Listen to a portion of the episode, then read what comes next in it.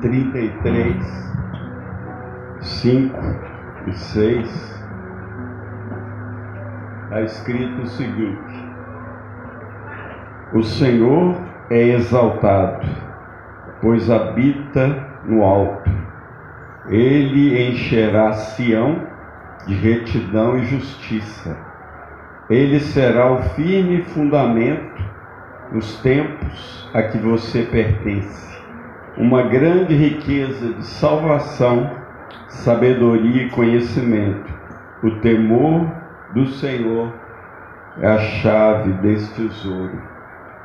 É, eu disse duas semanas atrás: se você quer alcançar os tesouros de Deus, a chave é o temor do Senhor. Nós terminamos aquela reunião orando pedindo a Deus para unir nosso coração ao temor do Senhor. E um certo irmão definiu uma parte aqui do que é temer a Deus. Temer a Deus é honrar o que Ele honra, amar o que Ele ama, detestar o que Ele detesta, fazer do interesse dele o nosso interesse é uma disposição interna que produz medo, pavor e até terror diante do simples pensamento de ofender a Deus. O temor do Senhor é uma manifestação do Espírito Santo. E como está escrito em Isaías 11, é o deleite de Jesus. Deleite de Jesus. Estava pesquisando essa palavra deleite significa o perfume de Jesus. É, o perfume de Jesus era o temor do Senhor. É, ele tinha prazer, como a gente, às vezes, eu espirrei um perfume em mim hoje, né, e ele é bom, eu gosto. Né? É como Jesus tinha prazer de aspirar esse perfume que era o temor do Senhor. Ele se deleitava em temer a Deus, em obedecer o Pai. E aí, aqui o Isaías disse que esse temor é a chave para chegar à salvação de Deus. Então, a pergunta que eu tenho para você hoje: você é salvo? Deus te salvou? Salvou de quê? Né? Por que, que a gente precisa de salvação? A Bíblia diz que nós precisamos de salvação. Um dia Pedro estava pregando para os judeus e ele diz em Atos 4,11 que Jesus é a pedra que os construtores rejeitaram. Imagina, se eu vou construir uma casa, eu como engenheiro, e eu preciso de uma pedra específica para colocar no início da parede. E aí eu não, essa pedra não vou colocar não, vou botar isopor no lugar. Não vai dar certo. Jesus foi rejeitado. Né? E aí o Pedro continuou e disse: Não há salvação em nenhum outro, pois debaixo do céu não há nenhum outro nome dado entre os homens pelo qual devamos ser salvos uma notícia para você.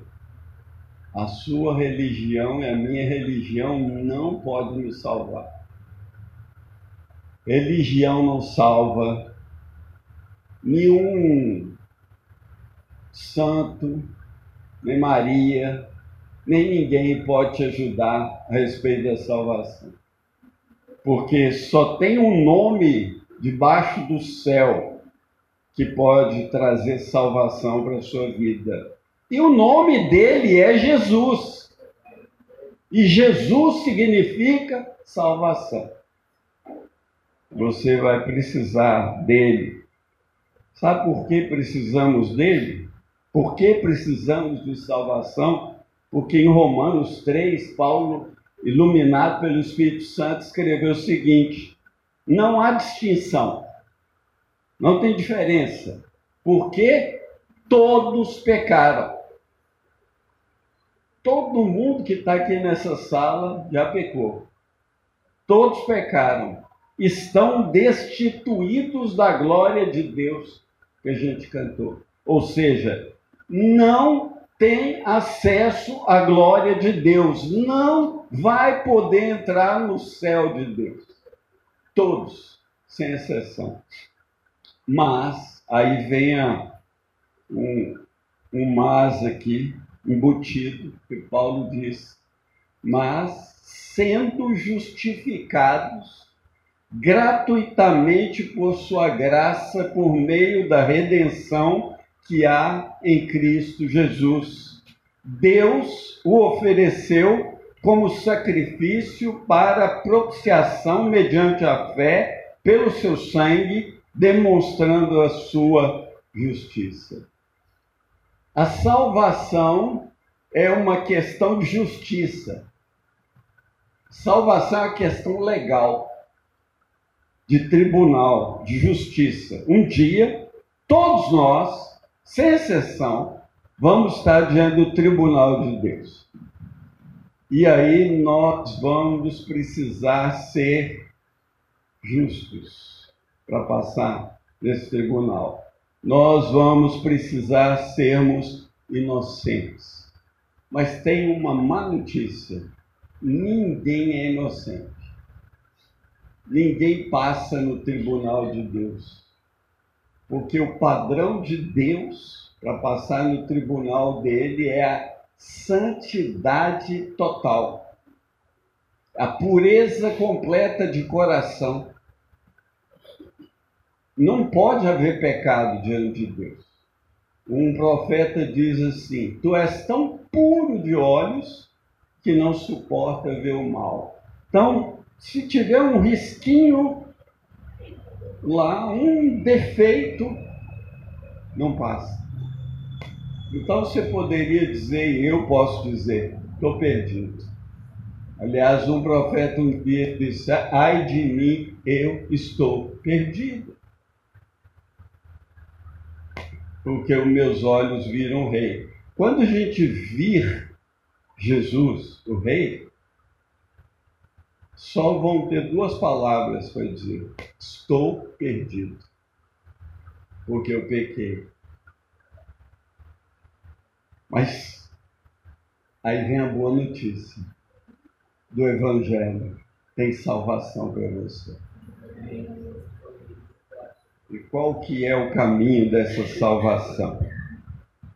Paulo diz que todo homem nascido de mulher, e todos nós nascemos de mulher. Aliás, parabéns aos pais hoje também. Eu sou pai também. Todo homem nascido de mulher está debaixo do pecado. Deus colocou todo mundo sobre o pecado para poder usar de misericórdia. Aliás, eu li essa manhã. Nós estamos aqui vivos, podendo adorar a Deus, podendo ouvir a palavra dele, podendo ser salvos, porque a misericórdia dele se renovou essa manhã. E ele não matou ninguém por causa do pecado. É, e aí o Paulo disse isso: todo mundo está debaixo do pecado. Esse é o estado natural do homem, pecado. Né? Ou você está debaixo do pecado, ou você está debaixo da graça de Deus, tendo sido regenerado, ou tendo sido justificado.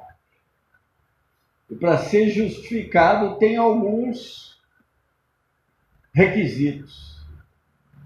E aí o Paulo vai dizer, vai explicar por que nós estamos perdidos.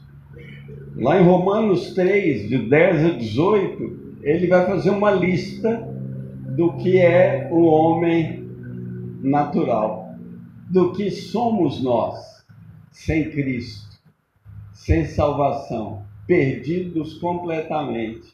Por quê? Vamos lá, Romanos 3, versículo 10. Do versículo 10 até o 12, ele vai descrever o homem pecado. E você está nesse, nessa descrição, eu também. Vamos ver qual que é a descrição dele. Primeiro, como está escrito?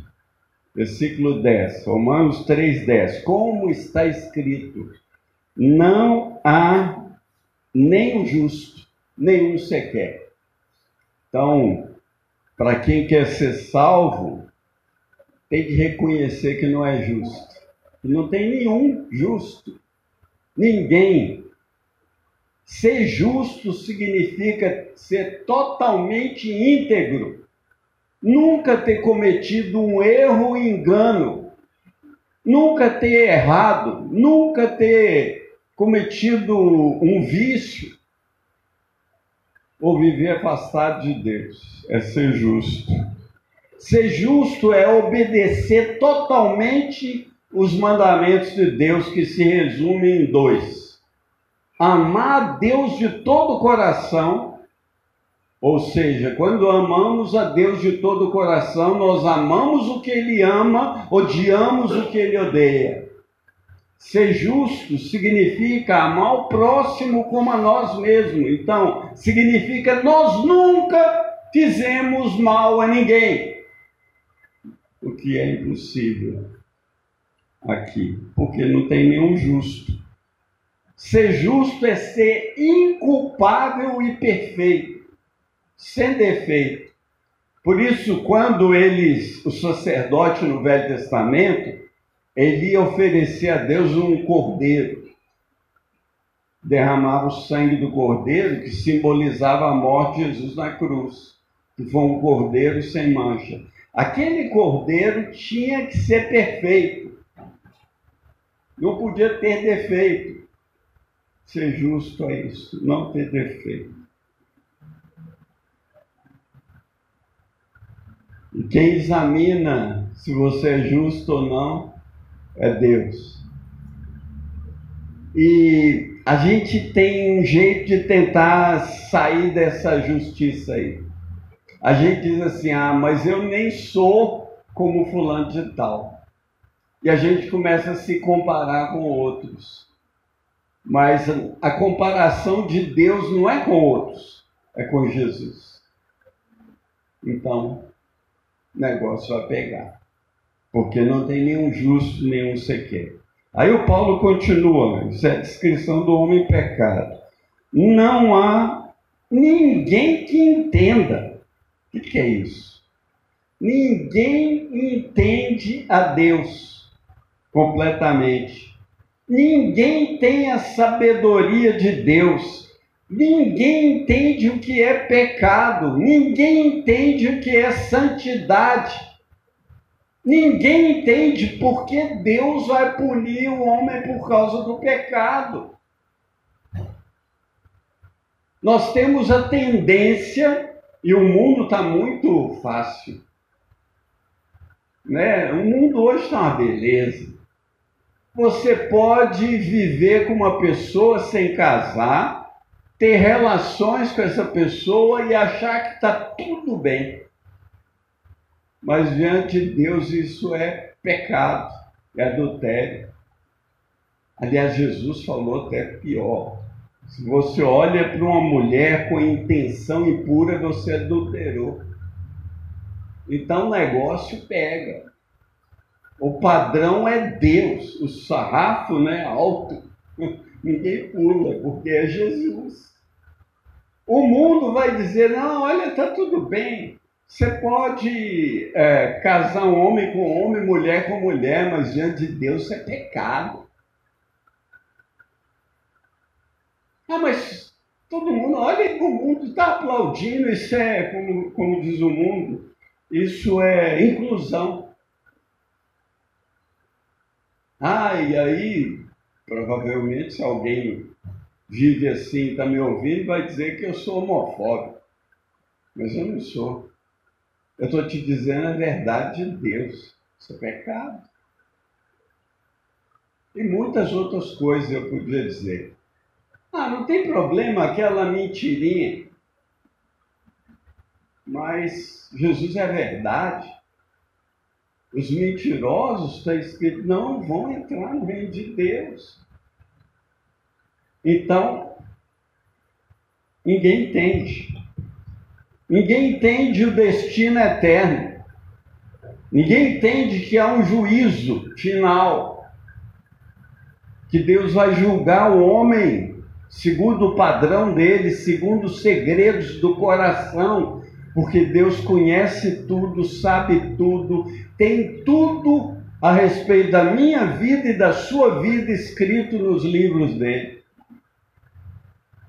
É, o negócio é fogo. Vamos entender isso como? Depois Paulo diz, isso é a descrição do homem pecado. Depois ele diz assim: não há ninguém que busque a Deus. Alguém disse assim: ah, não, eu vim à igreja hoje buscar Deus. Aí alguém disse: olha, atrás da porta ali, não tem escrito, mas isso é uma figura. Atrás da porta está escrito assim: Deus te trouxe. Então quero te dar uma boa notícia. Deus te trouxe hoje para ouvir a palavra dele, a sua vida ser mudada, você ser salvo e habitar para sempre com as chamas eternas. É? é uma oportunidade de Deus maravilhosa, porque ninguém busca Deus. Na verdade, a Bíblia diz que ninguém pode vir ao Senhor se ele não trouxer. Jesus diz: Ninguém pode vir a mim se o Pai não trouxer. Então, graças a Deus que o Pai te ama e está te trazendo a Cristo, está te apresentando a Cristo. Isso é a descrição do homem em pecado. Depois o Paulo diz assim: Não há ninguém que faça o bem nenhum só. Isso aqui pega, né? Não há ninguém que faça o bem. Não há ninguém. Peraí, eu saltei alguma coisa aqui. Né? É, antes disso. Todos se extraviaram e juntamente se fizeram inúteis. Em Isaías 53 diz: Todos nós andávamos desgarrados como ovelhas, cada um se desviava pelo seu caminho, e o Senhor fez cair sobre ele a iniquidade de todos nós. A gente andava e eu falava assim, eu, eu ando segundo a minha consciência. Né? Estou muito bem aqui, na minha faculdade, não é? Desviado, extraviado, perdido, totalmente perdido. Todos, todos estão perdidos.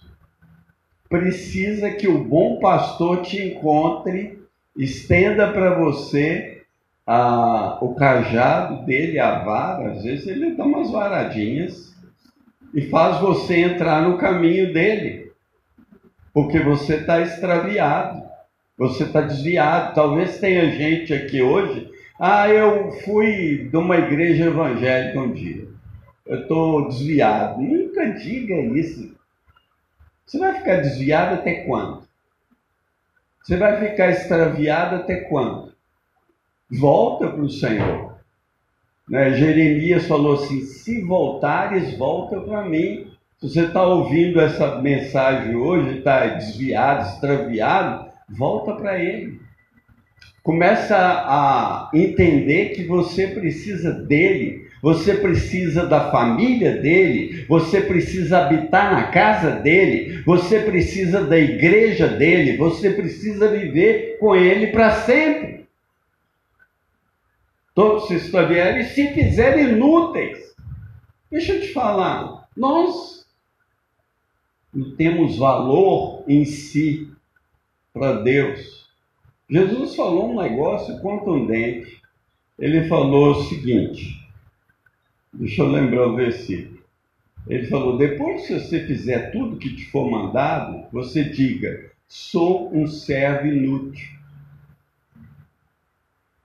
você está fazendo a vontade de Deus? Volta para Ele. Torne-se útil para Ele. Torne-se um instrumento da glória dele. Torne-se um instrumento de fazer verdadeiramente o bem. Porque o bem verdadeiro só pode fazer se Jesus Cristo estiver habitando o seu coração. No mais, esse bem que o mundo faz, todo mundo aplaude. Olha esse cara, como ele fez uma coisa tão linda e maravilhosa. Jesus diz que isso é abominável diante de Deus. Exaltação do homem, não é o bem em si. Um dia o cara chegou para Jesus e falou: Ô oh, bom mestre, o que eu vou fazer para herdar a vida eterna? Ele se achava bom. Se você se acha bom, se você acha que não precisa de salvação, você está no lugar errado. Porque já está perdido. Porque não tem ninguém bom, Jesus falou. Só pode ter a bondade se o Espírito Santo vier habitar no seu coração e começar a te agir de dentro para fora, fazendo boas obras que glorificam a Deus. Amém. Então não há ninguém que faça o bem, não há nenhum só. São inúteis, extraviados. Amém. Essa é a descrição do homem em pecado, né? Vou repetir aqui: nenhum justo, ninguém entende, ninguém busca Deus, todos se extraviaram, inúteis, não faz o bem nenhum só.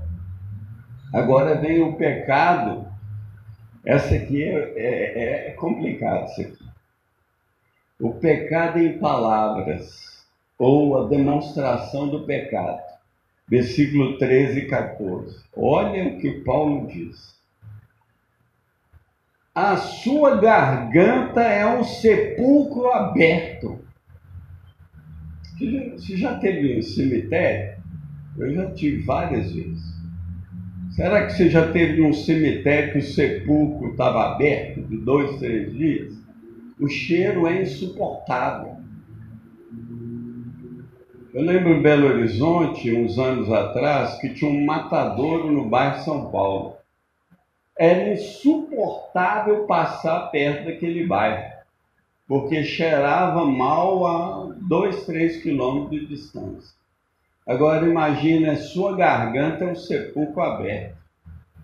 O que significa isso? Que do seu, da sua boca cheira mal quando você fala do seu próximo. E alguém disse que, não sei, os psicólogos talvez, alguém disse que, sei lá, 80% do que a gente fala é sobre os outros. Quando você fala mal de alguém, Deus cheira veneno e esse cheiro mal diante de Deus.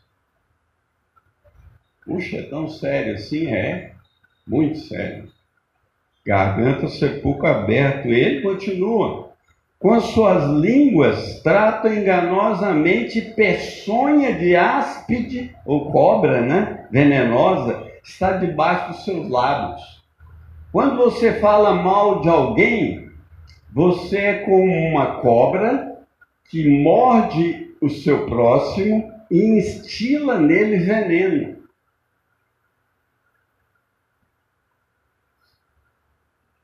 Essa, é, essa é para dizer, ai de mim, estou perdido. Todo mundo aqui já falou mal de alguém, sem exceção. E tem gente que fala todo dia.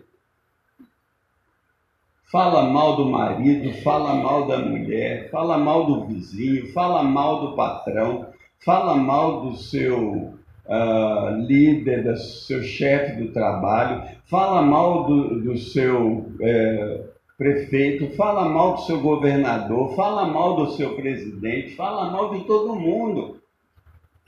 Toda vez que você fala mal de alguém, você está julgando veneno na vida da pessoa.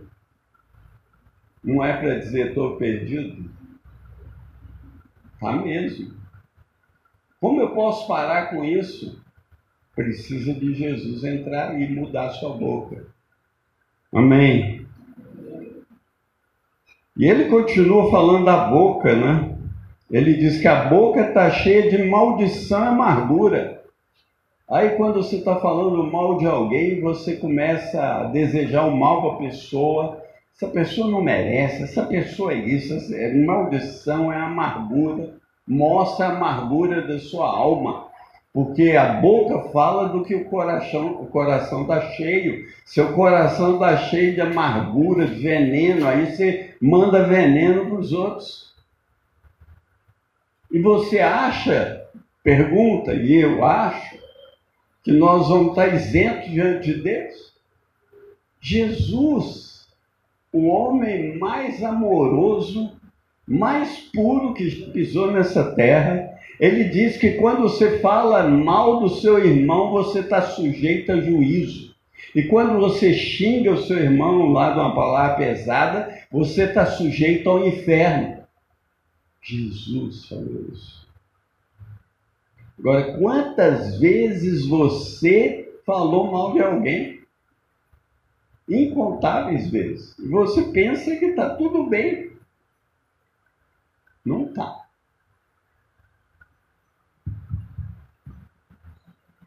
É complicado. Por isso que é a descrição mais bíblica do homem no estado natural. E ele continua agora falando do pecado em Atos. Seus pés são ligeiros para derramar sangue. Olha aí o mundo aí. Olha ao redor. Em seus caminhos há destruição e miséria. Você sabe que, mais ou menos, 1% de todos os homens, 1% da humanidade detém mais de 50% da riqueza toda do mundo. E 10% da humanidade tem mais de 90% da riqueza do mundo. Quer dizer, tem um descontrole aí, porque tem destruição e miséria. O rico cada vez está mais rico e o pobre cada vez mais pobre.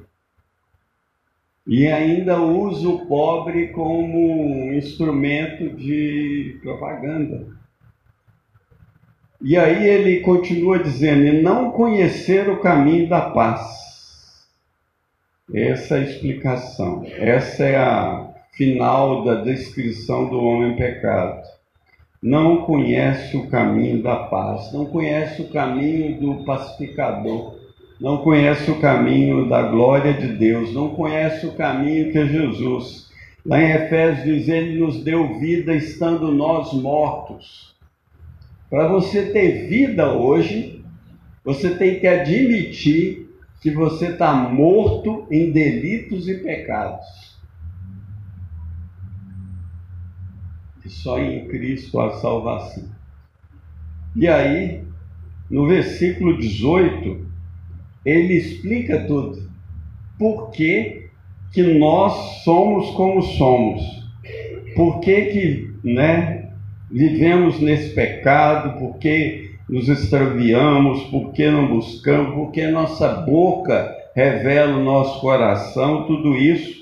Versículo 18: porque não há temor de Deus diante dos seus olhos. Repete comigo: não há. Temor, de Deus, de diante dos seus olhos. Por quê? Se nós temêssemos a Deus, a gente ia buscar ser justo. Se nós temêssemos a Deus, íamos procurar entender o caminho dele. Se nós entender, temêssemos a Deus, íamos buscar Deus. Se nós entendêssemos o temor do Senhor, íamos nos aproximar dele. Se nós tivermos o temor do Senhor, nós começamos a ser úteis se nós tivermos o temor do Senhor, vamos começar a fazer o bem. Se nós tivermos o temor do Senhor, nós vamos parar de falar mal dos outros. Se nós tivermos o temor do Senhor, nossos pés não vão correr para o mal e, e vamos conhecer o caminho da paz. Porque o temor do Senhor é o princípio da sabedoria. O temor do Senhor é um tesouro. O temor do Senhor é a chave que eu estou te dando hoje para você abrir o tesouro da salvação de Deus. Você admitir, puxa, eu preciso temer a Deus. O que, é temer a Deus? Não é, não é ter medo dele, porque senão você nunca ia se aproximar dele. Mas é ficar aterrorizado em desobedecer a ele ou ter qualquer coisa na nossa vida que desagrade a Ele. Temor do Senhor, é, quando Paulo escreveu isso, não há temor do Senhor diante dos seus olhos, é uma citação de Davi. Davi falou assim: Disse o Senhor no meu coração, em relação aos ímpios, não há temor do Senhor diante dos seus olhos. Por quê? Porque quando não tememos a Deus, a gente vive como se Deus não existisse. A gente faz isso tudo que eu descrevi. Como se tudo tivesse bem. A gente faz isso tudo como se nós nunca tivéssemos que prestar contas a ninguém. A gente vive do modo que a gente quer viver, como se Deus não tivesse nem aí. A gente pensa, muitas vezes, que Deus é amor. Porque ele não liga para essas coisas. Mas quero te dar uma notícia. Deus é absolutamente santo, absolutamente justo.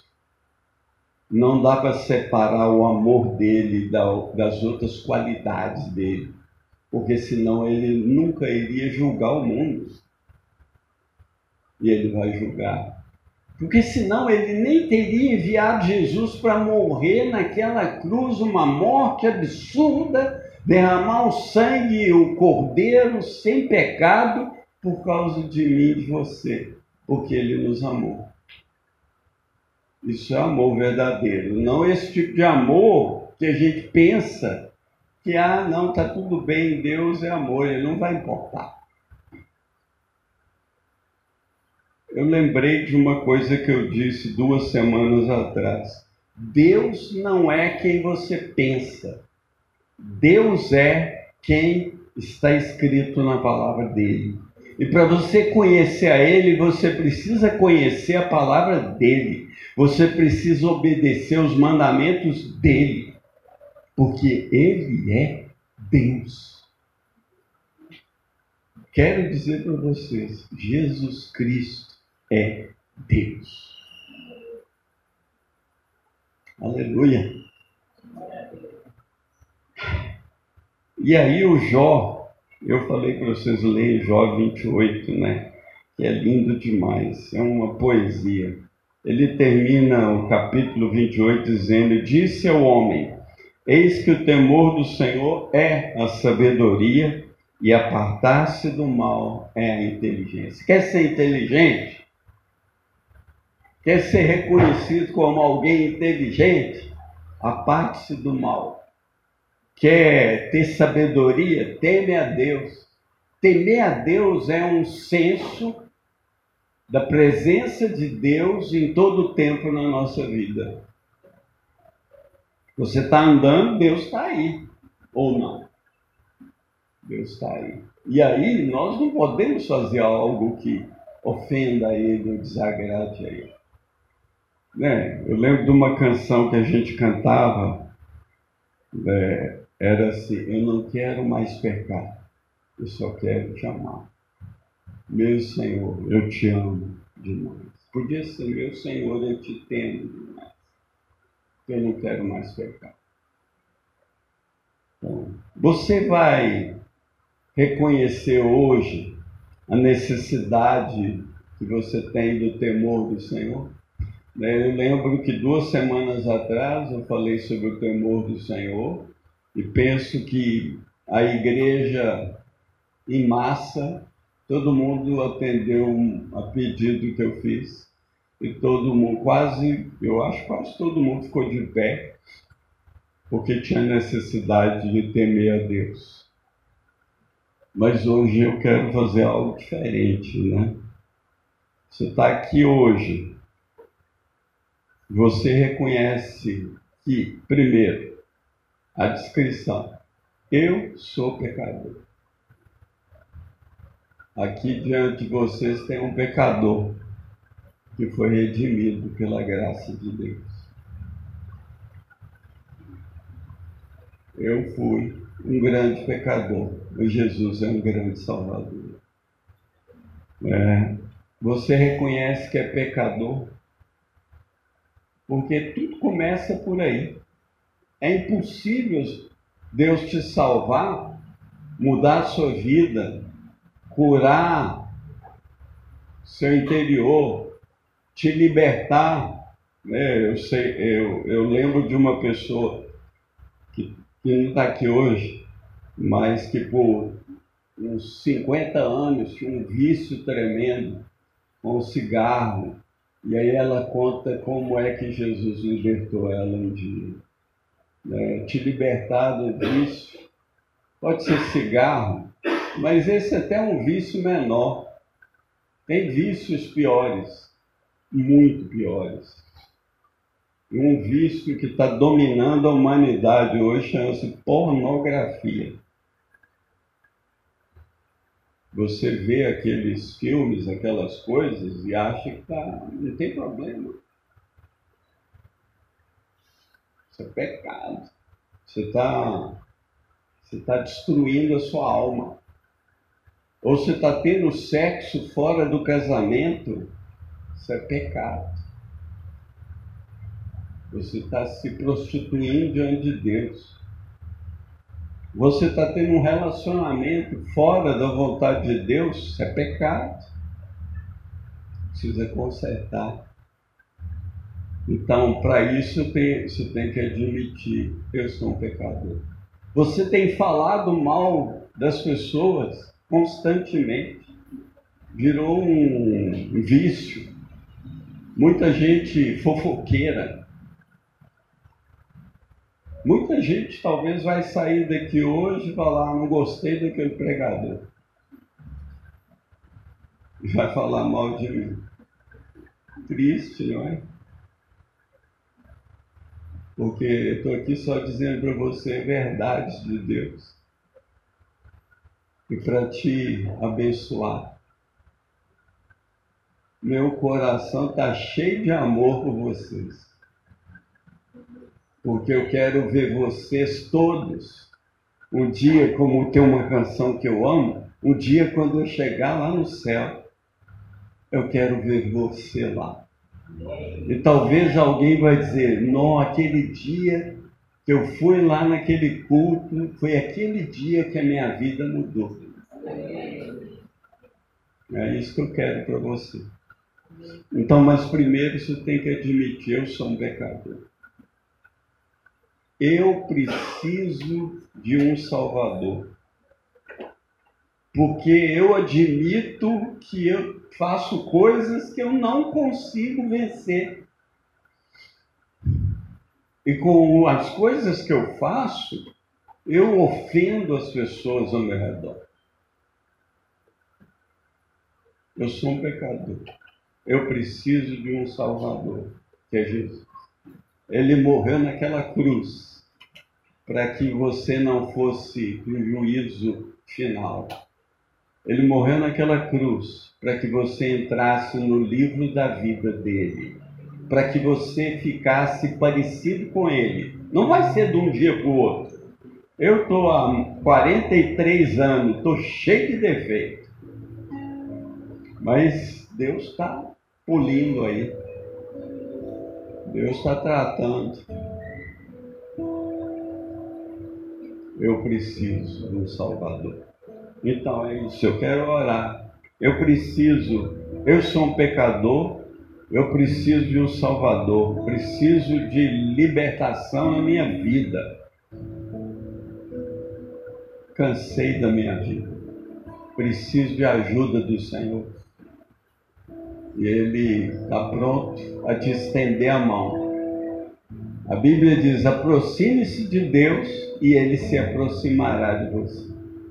Então tem uma coisa linda que Deus te deu, é a liberdade de escolher o caminho dele. Liberdade de escolha. Quem vai atender esse pedido? Quem vai atender essa oração? Quem vai admitir isso e querer ser salvo? Feche seus olhos, vai, minuto. Aleluia, Deus é bom, em todo tempo Ele é bom. A misericórdia dele é de eternidade a eternidade sobre aqueles que o temem. Obrigado, Deus. Se você está aqui hoje e, primeiro, você admite, eu sou um pecador. Essa é a primeira coisa essencial. Segundo, eu preciso de um Salvador. Preciso de um Salvador que é Jesus. Terceiro, preciso ser livre. Preciso que Ele me liberte do meu pecado. Então, se é você, eu queria que você levantasse sua mão aí, com coragem, né? Para. Amém. Amém. Quem mais? Amém. Quem mais? Amém. Quem mais? Amém. Levanta com coragem. Amém.